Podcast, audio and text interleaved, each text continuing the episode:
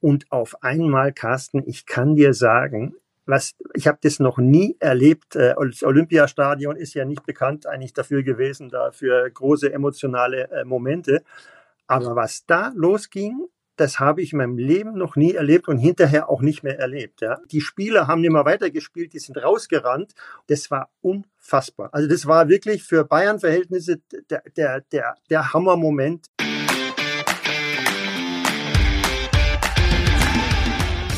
Spitz auf Knopf. Das Interview, wenn das Flutlicht aus ist. Mit Carsten Kulabik. Schön, dass ihr dabei seid. Ausgabe 22 von Spitz auf Knopf. Wer Fußball guckt, der kommt an ihm nicht vorbei und auch nicht um ihn herum. Seine Stimme werdet ihr gleich sofort wiedererkennen. Thomas Hermann ist heute mein Gast. Ein Fußballkommentator aus Leidenschaft, der so viel erlebt hat in den letzten Jahren und Jahrzehnten und der durch einen riesen Zufall beim Fernsehen gelandet ist. Wie das damals passiert ist, hat er mir hier erzählt. Und wer jetzt denkt, gut, der Mann kommentiert Fußball, der wird auch ein Fan der Kommerzialisierung sein. Nee, Thomas Hermann blickt äh, teilweise sehr skeptisch auf die Branche und reflektiert sehr gut, was da gerade in den höheren Ligen abgeht. Ein sehr spannendes und entspanntes Gespräch war das mit ihm. Viel Spaß beim Durchhören. Und denkt bitte dran, abonniert diesen Podcast und lasst bei Apple Podcasts ein paar Sterne da. Und dann erfahrt ihr auch gleich, mit welchem Fußballstar Thomas vorm Spiel Gin Tonic und Cuba Libre getrunken hat. Hi Thomas. Hallo Carsten, Servus, Grüß Gott aus München, ja. Wir nehmen am 20. Mai heute auf, äh, wird ein bisschen später ausgestrahlt, aber Thomas, du weißt wahrscheinlich noch, was gestern vor 20 Jahren gewesen ist. Habe ich gerade gelesen und äh, seltsamerweise war ich da auch dabei. Äh, das äh, wunderbare Spiel der Bayern in Hamburg. ja, äh, Andersen 94. Minute oder 94 und 38 Sekunden oder sowas war es, glaube ich. Ja. Und Richtig. das war das war ein absolutes Highlight. Damals noch zur schönen Randzeit. Ja, damals gab es ja noch keine Sportschau und äh, da haben wir dann ein Großaufgebot äh, gehabt, natürlich äh, in Hamburg. Und äh, tja, für die Schalker tut es mir natürlich immer noch ein bisschen leid. Aber als Münchner bin ich jetzt auch nicht so traurig, dass die Bayern trotzdem noch Meister sind. das habe ich mir gedacht. Der Stachel sitzt wahrscheinlich bei vielen immer noch tief. Ja. Ich habe eine alte Sat1 Pressemitteilung gefunden vom 18. Mai, also einen Tag vor dem 19. Mai 2001. Und damals Damals hat äh, Sat1 geschrieben, ab 19 Uhr können die Fußballanhänger in der Meisterschaftskonferenz die Highlights der beiden Spiele hautnah miterleben. Kommentiert werden die Begegnungen von Thomas Hermann und Werner Hansch. Moderator im Berliner Studio ist Oliver Welke und im Hamburger Volksparkstadion steht Monika Lierhaus zur Meisterschale bereit. Geht die Schale nach Gelsenkirchen, meldet sich Gabi Papenburg. Da wartet sie, glaube ich, immer noch. Äh, Thomas, du bekommst wahrscheinlich jetzt eine Gänsehaut, wenn du nochmal an diese Zeit zurückdenkst. Wahrscheinlich gehen bei dir nochmal ein paar Bilder durch den Kopf, wie das damals so gewesen ist vor 20 Jahren. Ja, das war sensationell und äh, ich muss ganz ehrlich sagen, wir haben natürlich vor dem Spiel äh, immer überlegt, wir haben ja immer so extra Kameras auch aufgestellt auf bestimmte Persönlichkeiten und eine habe ich bei äh, Bayern München Spielen immer auf Oliver Kahn gerichtet und dieses dieses sensationelle Bild äh, mit Olli Kahn und der Fahne in der Hand äh, auf dem Rücken liegend äh, wie so ein Maikäfer, das war, wenn ich mich nicht ganz irre, war das unsere Extra-Kamera. Und äh, dann gab es noch ein Bild, äh, das vielleicht ein bisschen untergegangen ist äh, bei, diesem, äh, bei diesem Tor von Andersen.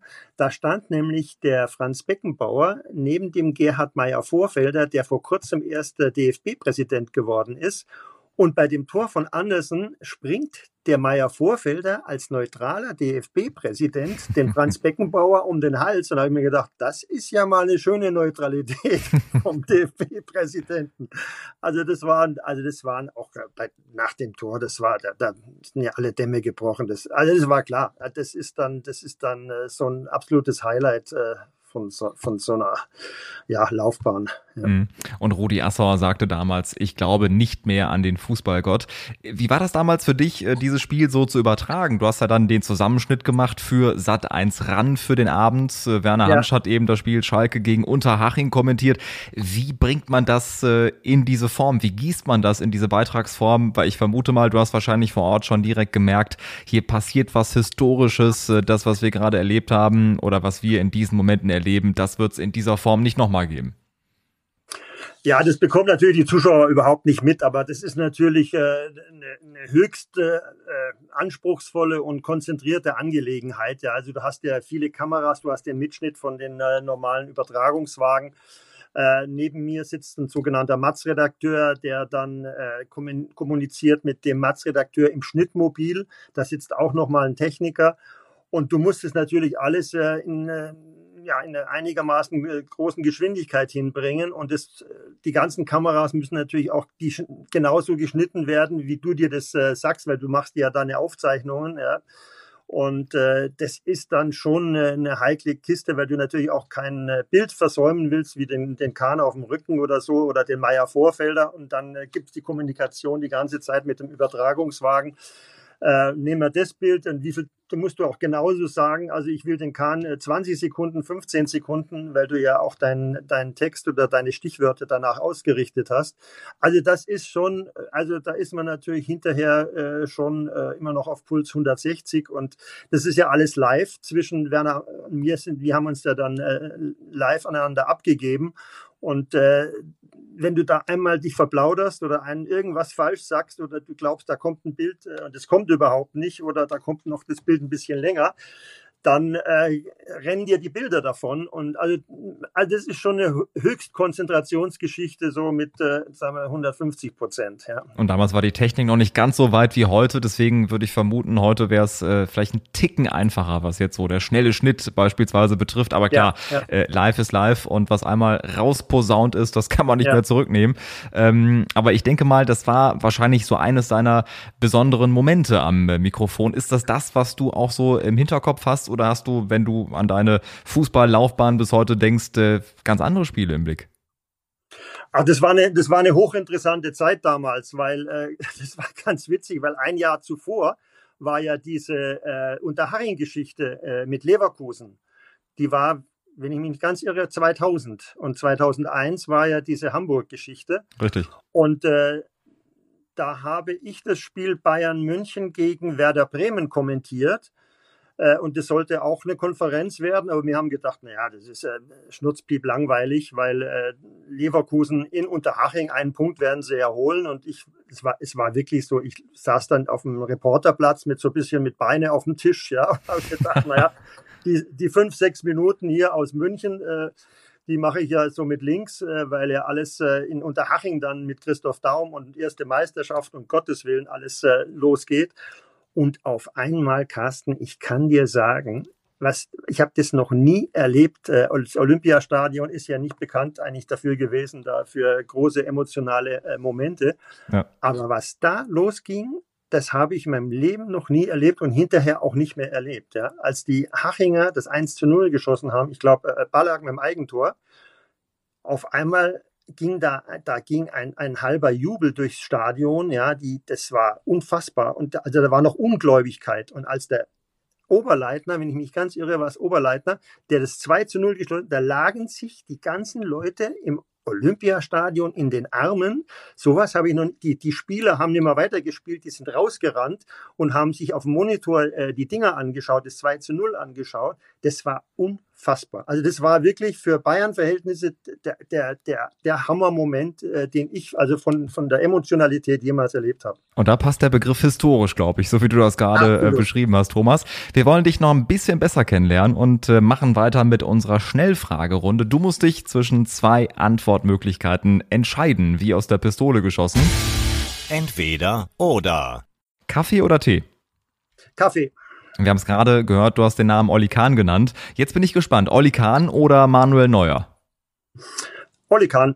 Radio oder Fernsehen? Äh, äh, Fernsehen. Kochen oder bestellen?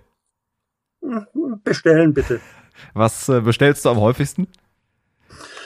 Ach, ich esse, also mir bestellen Risotto oder, oder Spaghetti äh, oder äh, auch mal beim Inder, also querbeet. Also jetzt gerade in der Corona-Zeit ist ja Bestellen äh, ganz oben und äh, ich bin jetzt nicht der, der Großkoch. Also die normalen Sachen kann ich schon, so Spaghetti zu Hause mit Tomatensauce oder ein Steak, das kann ich schon. Aber wir bestellen gerne und wir sind äh, eingesäumt von Lokalen bei uns, gerade wo wir wohnen, da in München. Und äh, die bringen alles sehr schnell und sehr gut. Und klingt alles lecker. Fisch oder Fleisch?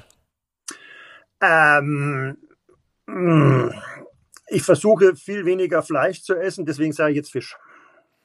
Laschet oder Söder? Äh, Laschet. Okay, und das, obwohl wir Richtung Bayern gerade zugeschaltet sind zu dir. Du bist trotzdem Team Laschet. Ja, ich bin eher so der Teamplayer und äh, ich glaube, Markus Söder ist eher so der, der Alleingänger, so ein bisschen egoman und äh, ich glaube, dass äh, Laschet äh, in der jetzigen Zeit so als äh, Integrator vielleicht äh, der sinnvollere wäre. Und der Versöhner und Vereiner beispielsweise. Aber nachvollziehbare Begründung. Äh, 1860 München oder FC Bayern?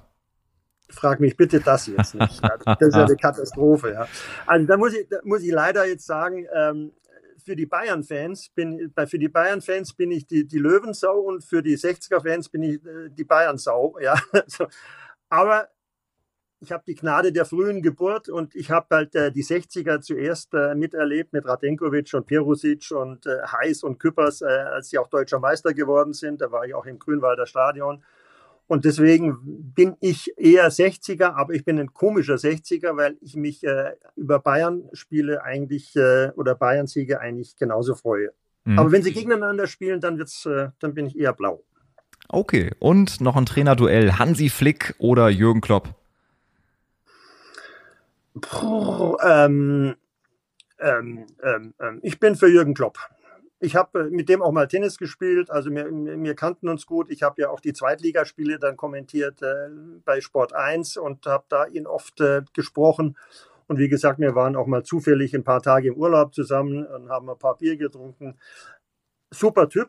Hansi Flick kenne ich jetzt äh, nicht so nahe und äh, Kloppo ist, ist genau so, wie er eigentlich auch immer überall rüberkommt. Der verstellt sich nicht, der ist beim Tennisspielen und beim Biertrinken genauso wie auf dem Fußballplatz. Auf jeden Fall mega sympathischer Typ und wenn du Absolut. sagst, du hast ihn früher ne, eine Zeit lang schon begleitet, das ist ja auch äh, dieses, äh, sag ich mal, diese Möglichkeit, wenn man eben nah dran ist am Fußballsport, nah dran an der ersten und zweiten Liga. Natürlich merkt man auch, wie sich auch Trainer und Spieler weiterentwickeln und was für Wege sie dann beispielsweise gehen. Wie ist das für dich, wenn du überlegst, äh, wie der Kloppo noch mit weniger Haaren und noch mit äh, einer ganz anderen Frisur bei Mainz am Spielfeldrand stand und jetzt irgendwann eben hier überall in der Werbung zu sehen ist und eben die großen Erfolge mit Liverpool feiert? Also das ist eine sensationelle Entwicklung und ich kann mich noch erinnern, als Kloppo als ZDF-Experte mit Johannes B. Kerner da die ganze Weltmeisterschaft begleitet hat und es war als Mainz, denke ich, abgestiegen ist und Kloppo ist dann äh, ZDF-Experte für die WM geworden in Deutschland. Und da habe ich mir gedacht, das ist aber eine seltsame Wahl vom ZDF. Äh, also ob das mal so gut geht. Und sie haben alles richtig gemacht. Das war ein super Duo. Ich kenne ja Johannes B. Kerner auch aus der Randzeit sehr gut. Und äh, das haben die klasse gemacht. Und Kloppo ist einfach einer, den könntest du heute in den Bundestag stellen. Der würde 90 Minuten stotterfrei einfach eine Rede halten ohne Zettel. Der, der ist der Hammer. Der, also diese, diese Kommunikation und diese Eloquenz von dem, das ist ein Riesenvorteil von ihm. Aber das, das würde ja nicht reichen. Ich meine, der braucht ja auch trotzdem noch ein bisschen Fußball-Sachverstand und sein, sein Spiel. Auch als Bayer, äh, Bayer und äh, als, als Münchner hier habe ich äh, die, die Dortmund-Spiele damals immer absolut genossen und äh, 1A. Also echt großen Respekt äh, vor diesem Weg, den er eingeschlagen hat. Thomas, wie hat es äh, bei dir eigentlich angefangen? Wann hast du äh, für dich gemerkt, wann hat's Klick gemacht, so ja, ich möchte in diesen Reporterbereich, ich möchte Journalist werden, ich möchte vielleicht auch Sportjournalist werden. Wann hat es bei dir Klick gemacht und wie ging es dann los? Ich wollte eigentlich nie Sportjournalist werden. Das war ein reiner Zufall. Ich bin eigentlich, ich bin eigentlich Gymnasiallehrer für Sport und Sozialkunde. Da habe ich auch Staatsexamen gemacht und das war dann einfach, äh, ja, das ist ein langer Weg. Äh, ich habe Fußball gespielt und habe äh, zufällig den Michael Palme vom ZDF äh, kennengelernt. Mhm. Äh, ich habe für den Bayerischen Rundfunk Fußball gespielt und er hat äh, fürs ZDF und dann gibt's die deutschen Rundfunkmeisterschaften, da habe ich auch mitgespielt und dann saß ich zufällig neben Michael Palme beim Abschiedsabend und dann hat der dann habe ich den gefragt, sag mal, wie wird man denn sowas wie du? Ja.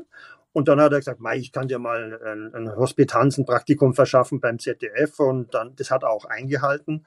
Und dann habe ich Staatsexamen gemacht und dann hat er angerufen und gesagt, du, du kannst am 2. Januar anfangen bei uns mit dem Praktikum. Und äh, so ging es dann los. Und dann, ja, aber das hört sich jetzt sehr leicht an, das war schon noch etwas beschwerlicher dann. aber ich wollte früher nie, ich wollte früher nie Sportjournalist, also ich habe nie darüber nachgedacht, Sportjournalist zu werden. Das war, Schicksal irgendwie. Und das war dann der schönste Beruf, den man sich überhaupt vorstellen kann. Das bedeutet, du hast es wahrscheinlich äh, keinen Tag bereut, äh, diesen Weg eingeschlagen zu haben. Äh, glaubst du an Schicksal? Also wenn du sagst, so wie es dann sich gefügt hat, war das Schicksal für dich?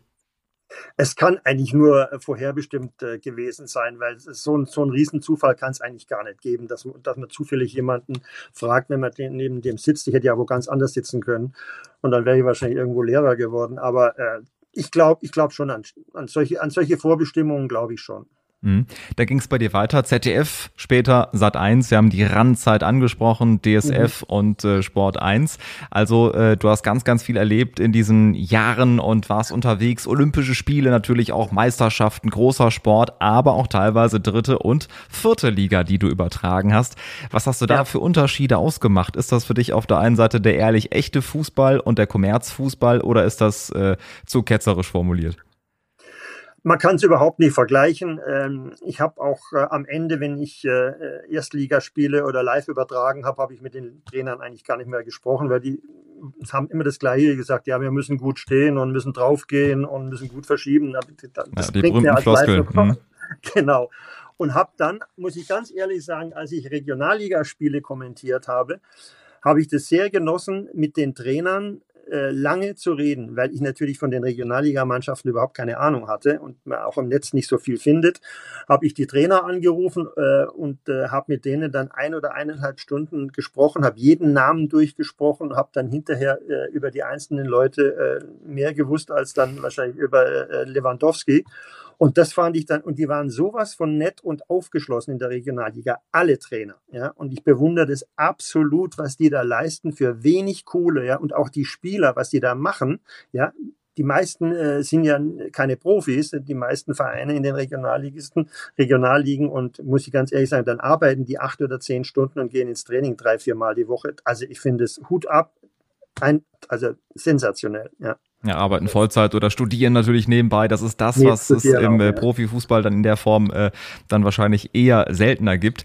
Ähm, du hast gerade, als du auch über Olli Kahn gesprochen hast, über die Zeit damals unter Haching, habe ich gemerkt, was für funkelnde Augen du hattest. Du hast natürlich gestrahlt und gedacht, Mensch, was war das für eine Zeit damals, für eine verrückte Zeit, auch bei, ja. bei RAN. Blickst du da mit so ein bisschen Wehmut drauf oder denkst du, nee, es ist, ich lebe im Hier und Jetzt, es ist jetzt genauso gut und äh, vielleicht sogar ein bisschen besser. Wie ordnest du das ein?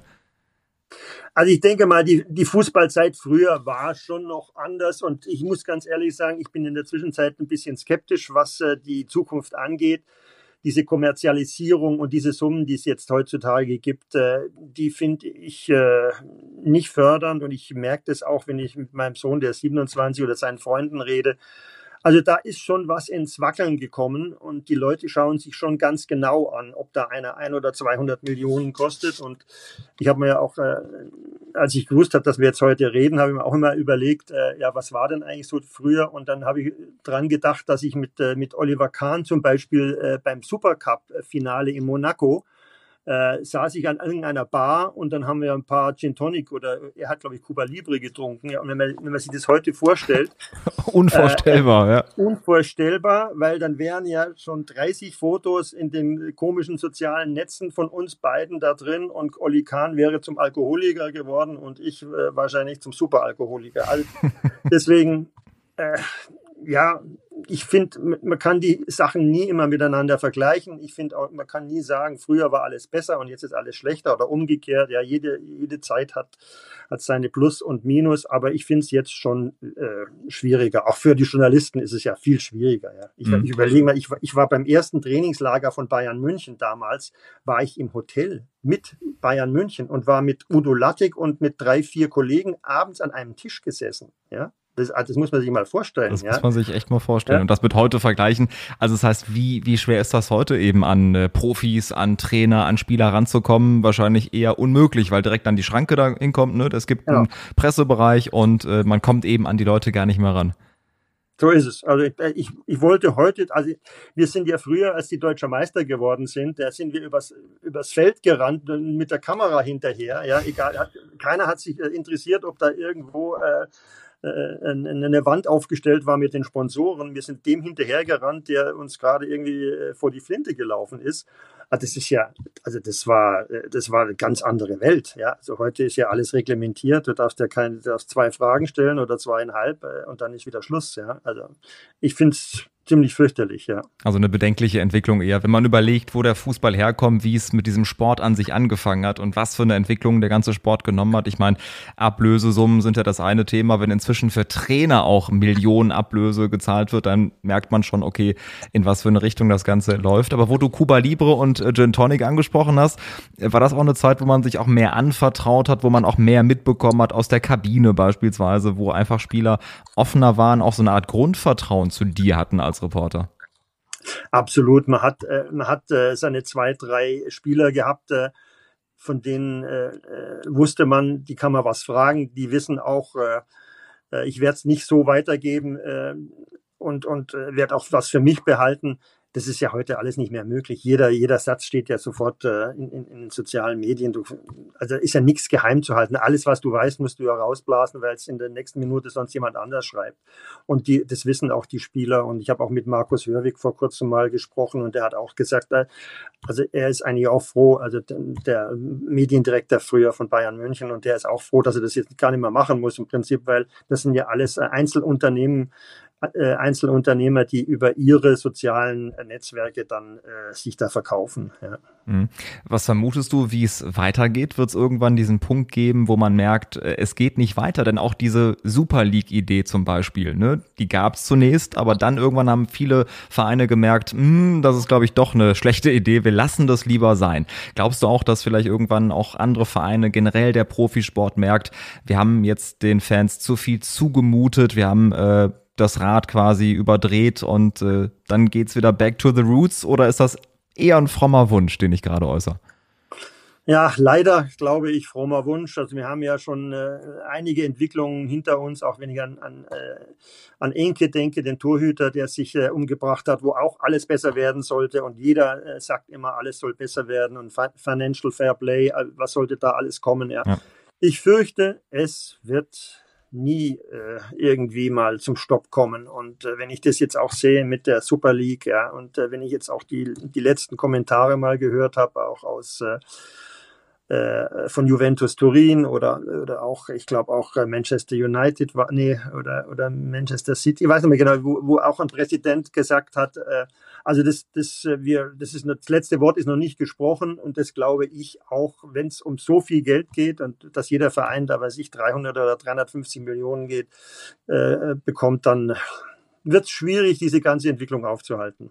Thomas, äh, wenn du dir jetzt ein Spiel zusammen basteln könntest, du könntest jetzt äh, zwei Teams, du könntest ein paar Spieler dir aussuchen und könntest dein Wunschspiel äh, dir basteln, was du gerne kommentierst. Was wäre das für ein Spiel? Was wäre das für ein Turnier? Was möchtest du noch kommentieren? Oh, Jesus Gott. Ähm, also, wenn ich mir das so überlege, äh, dann wäre, dann wäre, wäre schon Bayern München mit fett dabei. Ja, also das, was die Bayern so äh, in den letzten äh, Monaten äh, gespielt haben und bei ihrem Champions League Sieg und so weiter. Und da dann vielleicht gegen äh, Liverpool, das wäre eine schöne Kiste mit Jürgen Klopp. Und da sind ja auch ein paar Spieler dabei, die ganz interessant sind. Oder ja, Nationalmannschaft mit einem dicken Bayern-Block und äh, gegen Frankreich, äh, Finale oder sowas. Aber das ist, äh, wird alles, äh, wird alles nicht mehr geben. Das ist alles äh, einige Schmarrn. In dieser Form nicht. Oder ich überlege gerade, wie wäre es denn, wenn Lewandowski und Gerd Müller zusammengespielt hätten? Was wäre das denn für ein Stürmer-Duo gewesen? Oh, da bin, ja, das ist für mich so ein bisschen äh, Herzschmerz. Also ich gönne dem Lewandowski jetzt die gleiche Anzahl wie Gerd Müller, aber ich, ich möchte nicht, dass er ihn übertrifft. Also Gerd Müller, das ist noch zu meiner, zu meiner Zeit einfach noch ein ganz großer, ja. Und ich, ich habe Gerd Müller und Franz Beckenbauer und äh, äh Sepp Meyer und Olk und wie die alle hießen, Naftsieger damals, äh, noch wirklich äh, gesehen, auch im, äh, im Grünwalder. Und äh, ich, das würde mich schon ein bisschen treffen. Ich möchte nicht, dass Gerd äh, Müller da jetzt überholt wird. Von mir aus Augenhöhe, aber nicht überholt. Und du hast sicherlich die letzten Jahre immer gedacht, diesen Rekord von 40 Toren wird nie, nie. jemand knacken, oder? Nie. Äh, hätte ich, äh, hätte ich schwören können, dass das nie mehr funktioniert. Aber das Beruhigende ist, dass der Torrekord von Gerd Müller in der Bundesliga bestimmt nicht mehr erreicht wird. Höchstwahrscheinlich nicht. Ähm, Thomas, die äh, EM steht an, quasi die Nachhol-EM aus dem äh, letzten Jahr. Mhm. Freust du dich darauf oder genießt du eher die Sommerpause und sagst, komm, erste, zweite Liga pausiert und äh, ich kann mich ein bisschen zurücklehnen und äh, verfolg das nicht so? Wie schaust du auf so ein Turnier? Bist du auch ein Nationalmannschaftsfan oder bist du eher der Fan der ersten und zweiten Liga? Nee, nee, nee, nee. Also Nationalmannschaft bei äh, Europameisterschaften, Weltmeisterschaften absolut. Ähm, was ich mir fast nicht mehr angeschaut habe, waren die Freundschaftsspiele, weil da hat einer, hat ja sowieso keiner so richtig Lust und äh, wer da zusammenkommt, das interessiert mich dann nicht mehr so besonders. Aber Europameisterschaft und jetzt äh, äh, dann gegen Frankreich und also das schaue ich mir auf jeden Fall. Ne, da habe ich so richtig Bock drauf, ja. Aber, aber ich bin jetzt nicht der Großoptimist gerade. Hm, aber es geht wenigstens um irgendwas und es gibt ja die ja. berühmte Turniermannschaft äh, bei der deutschen Nationalmannschaft, also Nations League und Co. und die ganzen Freundschaftsspiele kann ich auch nachfühlen. Man merkt irgendwie, ne, da geht's um nix. Es geht um die goldene Ananas und auch da, als noch Zuschauer zugelassen waren, hat man ja auch schnell gemerkt, ne, äh, keine Stimmung und äh, Ticketpreise von 80 bis 100 Euro, glaube ich, pro Ticket. Mhm. Äh, das macht jetzt nicht besonders viel Spaß, ist auch nicht besonders fanfreundlich, um da wieder ein bisschen Stimmung reinzubringen. Nee, also, aber, aber ich merke ja auch, das ist ganz komisch. Äh, ich habe mich irgendwie daran gewöhnt, dass keine Zuschauer mehr im Stadion sind, muss ich sagen. Ein schlechtes Zeichen. ja, es fällt einem gar nicht mehr so auf. Und äh, wenn man die ganzen Schreie von den Spielern hört, ist man jetzt auch nicht mehr so erstaunt. Also es ist schon interessant, wie man sich so allmählich auch an, an so eine bescheuerte Situation gewöhnen kann. Ich habe dann äh, bei Sky dann ab und zu oder einmal, glaube ich, zehn Minuten die Zuschauer reingeschaltet. Die kann man ja, kann man sich ja aussuchen. Mhm. Und das hört sich ja völlig bescheuert bescheuert an, wenn, äh, wenn da keine Zuschauer zu sehen sind und da schreit pausenlos jemand. Ja. Äh, nee, also deswegen, also wenn es dann so ist, dann ist es so. Und äh, ich finde es schon trotzdem äh, seltsam, dass man sich äh, so schnell dran gewöhnen kann, ja.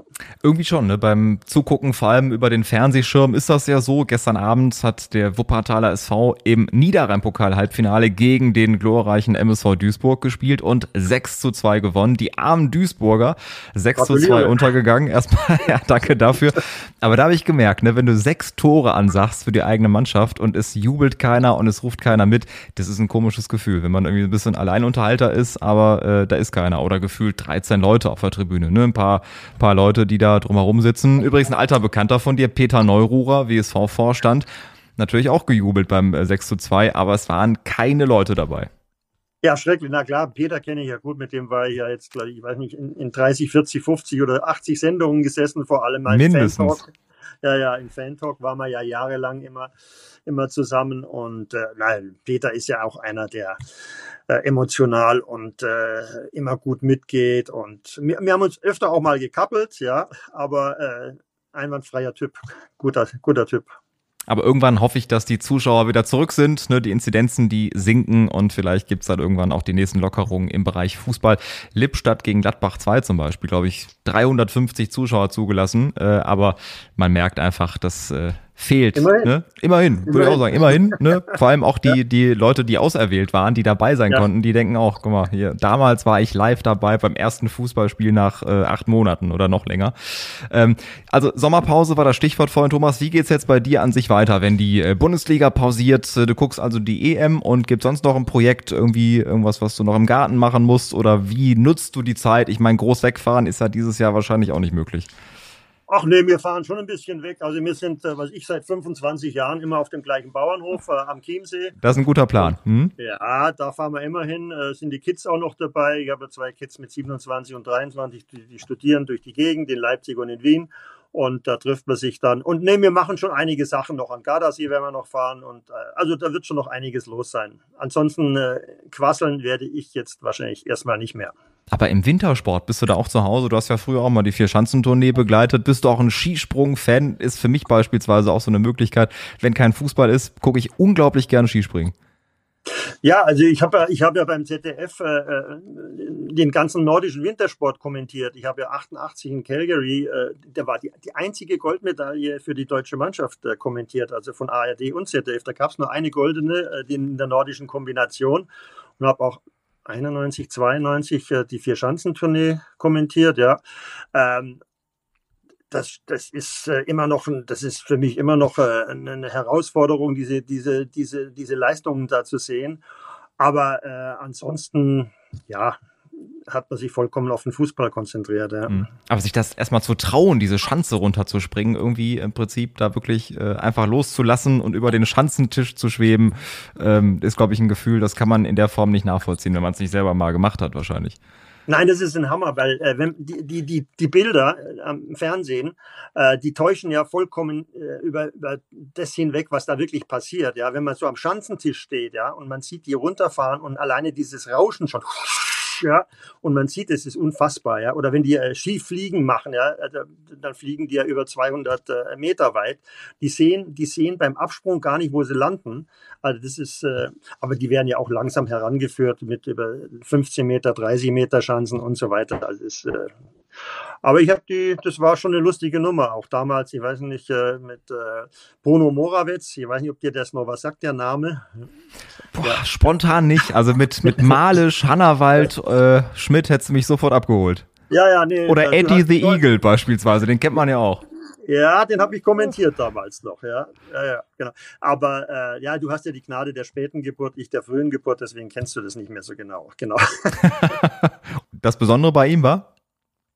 Bruno Morawitz, das war ja, das war, das war ja damals ein, ein, ein, äh, ein, ein Weltreporter in Sachen nordische Kombination, ja. Und der hat mich da immer durch die Gegend geschleift, ja. Und der hat auch mal das Sportstudio moderiert dann, weil er, das war der Typ, äh, der äh, diesen berühmten Satz, wo ist Bele, gesagt hat.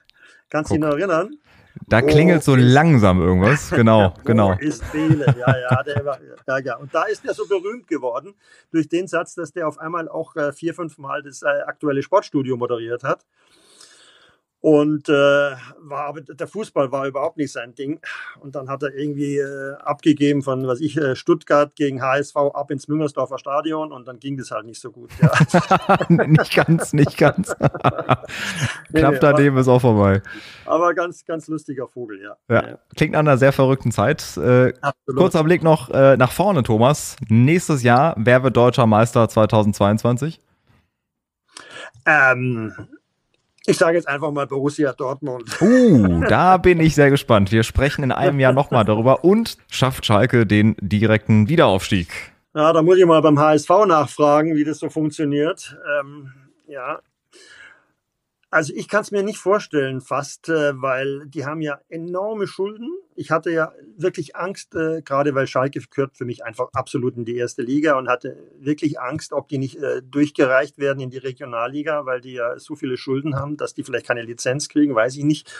Aber also wenn sie es im ersten Jahr nicht schaffen, dann wird es wahnsinnig schwierig und da kommt wahrscheinlich auch darauf an, wie die Sponsoren da mitziehen ne? und was Gazprom sagt und so. Also da wird hinter den Kulissen wahrscheinlich äh, ganz schön geschaufelt. Ja. Wir drücken die Daumen und äh, sind sehr gespannt, wie es da weitergeht. Lieber Thomas, vielen, vielen Dank für das äh, sehr entspannte Gespräch heute am Donnerstagabend. Äh, fast auf den Tag genau 20 Jahre nach dem legendären 19. Mai 2001.